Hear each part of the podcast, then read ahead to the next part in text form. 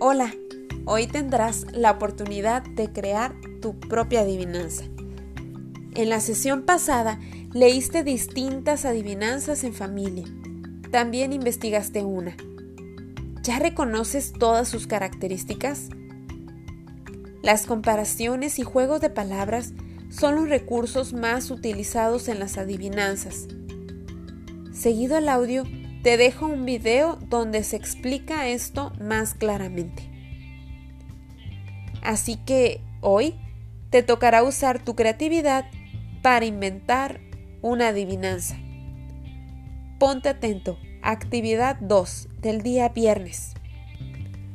1. Elige el objeto que se habrá de adivinar. Observa sus cualidades, todo lo que lo caracteriza. Selecciona al menos dos o tres características para retomar en la adivinanza. Por ejemplo, si escogieras un paraguas, las cualidades es que te protege de la lluvia, es de tela. Escoge un objeto. 2.